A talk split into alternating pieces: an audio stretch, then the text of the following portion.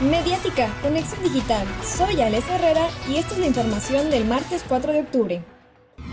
Maestros de la Coordinadora Nacional de Trabajadores de la Educación del Sector Indígena tomaron las vías del tren a la altura de Calzoncin. Tras la manifestación y el intento de liberación de las vías del tren, siete uniformados resultaron heridos.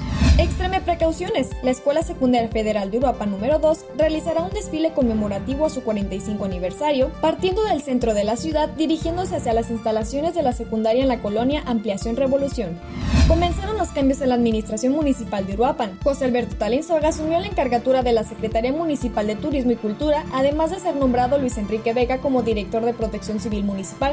Circula además que también habrá relevo en la Secretaría de Fomento Económico y en Alumbrado Público.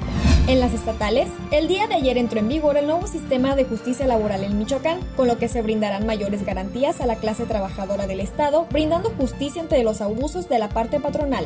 Este lunes inició un nuevo proceso de asignación de plazas docentes con el fin de prevenir la corrupción que se tiene en el sector educativo magisterial. El evento estuvo encabezado por el gobernador Alfredo Ramírez Bedoya.